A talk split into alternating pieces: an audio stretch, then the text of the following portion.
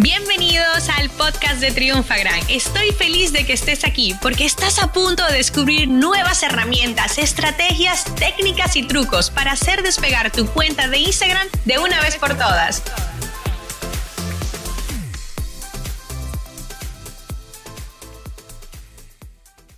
Hoy te quiero hablar de cómo realmente podemos utilizar un Facebook Live o un Instagram Live dentro de nuestra estrategia de marketing y para poder realmente potenciar cualquier acción que estemos haciendo.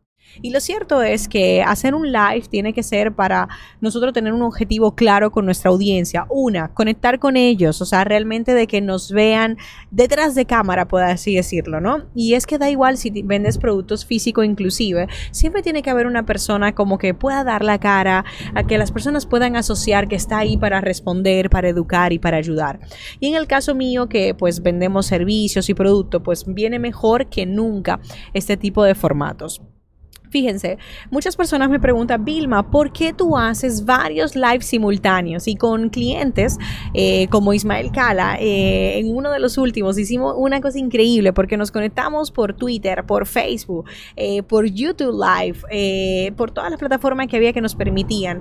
Y esto lo que hizo fue que yo llevaba el control exacto de minuto a minuto, saber de todas las personas que estaban conectadas y sumar, porque una persona no te va a ver a la misma vez en Facebook e Instagram pero si te pilló por Facebook, se queda ahí dentro. Entonces es el tipo de cosas, estrategias que tenemos que tener en cuenta.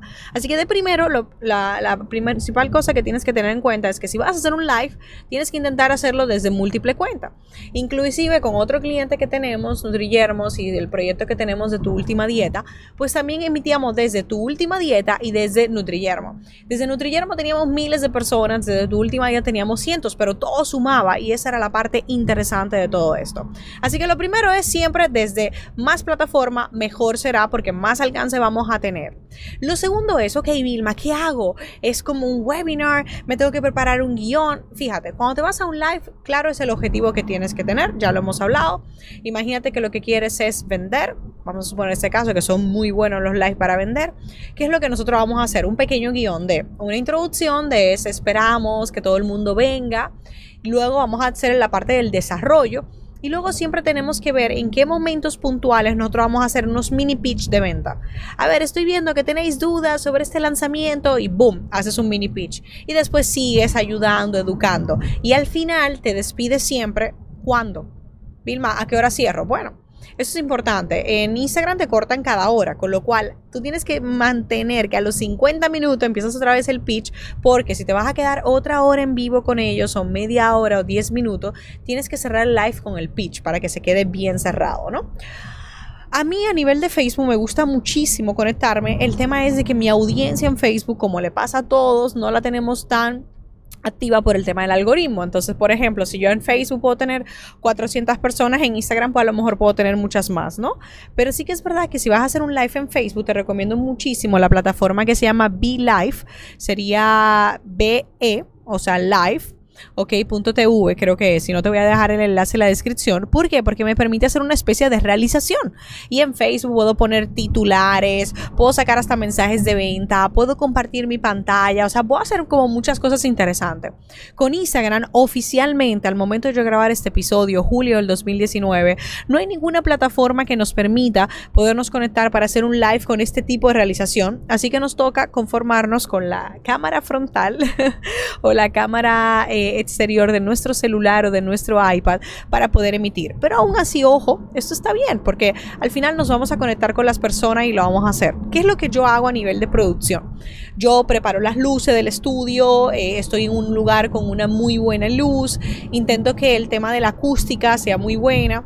Para el tema de Instagram, yo tengo el micrófono este también que os voy a dejar el enlace, que es con el que grabo el podcast. Ahora mismo estoy en Los Ángeles de camino Newport Beach grabando este episodio y la verdad que como te puedes ver se escucha bastante bien. Entonces sí, que es importante que a pesar de ser como una realización casera, sea lo mejor posible. Entonces ya tenemos, óyeme, que tienes que tener claro el objetivo, que si tienes múltiples cuentas, conéctate de forma simultánea de todas ellas para tener más alcance. Tienes que tener claro que si es un tema de venta, tienes que dar varias veces el pitch, ¿ok? Y luego, ¿qué pasa? Ok, Vilma, ¿cómo medimos todo? Fíjate. La gente cuando está en el live, como es en vivo, es muy difícil que se vaya a hacer la llamada a la acción que le pones. Pero, ojo, hay gente que está desde multidispositivo y convertirá. Entonces, las ventas, la consecuencia vendrá sobre todo cuando termines el live. Así que vamos a hablar de los próximos pasos que tiene una vez de que tú hayas hecho un live. Lo primero es que el de Instagram tienes que darle la opción de que se descargue y deberías dejarlo colgado en tus historias. No te imaginas el poder que puede tener esto y cuántas personas lo van a ver luego en diferido y van a poder responderte y escribirte por mensaje privado y por ahí terminas la venta. No te imaginas el potencial que hay aquí. En Facebook ni se diga, yo siempre lo dejo colgado. Inclusive tengo un live que he hecho que lo dejo tiempo y luego oye, me tienen 30 mil reproducciones. ¿Por qué? Porque durante el live he aportado tanto que no me interesa quitarlo directamente. O sea, y eso nos ayuda con el algoritmo, nos ayuda para hacer mejores campañas de publicidad. Pero a nivel específicamente de Instagram, déjame decirte algo. Lo que primero tienes que hacer es, si ha quedado un buen live, es intentar cortar quizás la parte del inicio y toda la parte de contenido dejarla ya, si bien cortada, y subirla a IGTV para dejar ese contenido también ahí colgado y que tus seguidores cuando entren en tu canal de IGTV puedan ver un contenido educativo. En conclusión, déjeme decirle algo, los lives son una de las mejores formas que tenemos de conectar con nuestra audiencia. Muchos yo sé que estaréis pensando, Vilma, se programan, se hacen improvisados, fíjate, yo cuando son un tema de una campaña de lanzamiento, yo lo programo y le digo, señores, mañana a la una y media, nueve, siete, siete y media de España voy a estar conectada. Pero cuando realmente son un efecto más de, tengo una promoción puntual, algo pequeño, que no es un gran lanzamiento, me encanta hacerlos improvisados. Tú no te imaginas cuántas personas hay conectadas en Instagram en ese momento a los que tú puedes impactar. Entonces, yo les recomiendo de verdad apostar. Si nunca has hecho un live, puedes comenzar con uno sumamente básico que es de preguntas y respuestas. Entonces, tú puedes ir a lo largo de semanas antes haciendo como el cajetín de sticker en Instagram de preguntas y respuestas. Y en función de las personas, de cómo vayan reaccionando, que cada vez te vayan dejando más preguntas, haz un live y educa. Aunque no vayas a vender nada, intenta utilizar este formato y aprovecharlo a tu favor, porque no te imaginas las grandes conversiones que puedes tener con este canal 100% gratuito. Esta sesión se acabó y ahora es tu turno de tomar acción. Suscríbete para recibir el mejor contenido de Instagram. Y si te ha gustado este episodio, compártelo en Instagram etiquetándonos arroba triunfagran.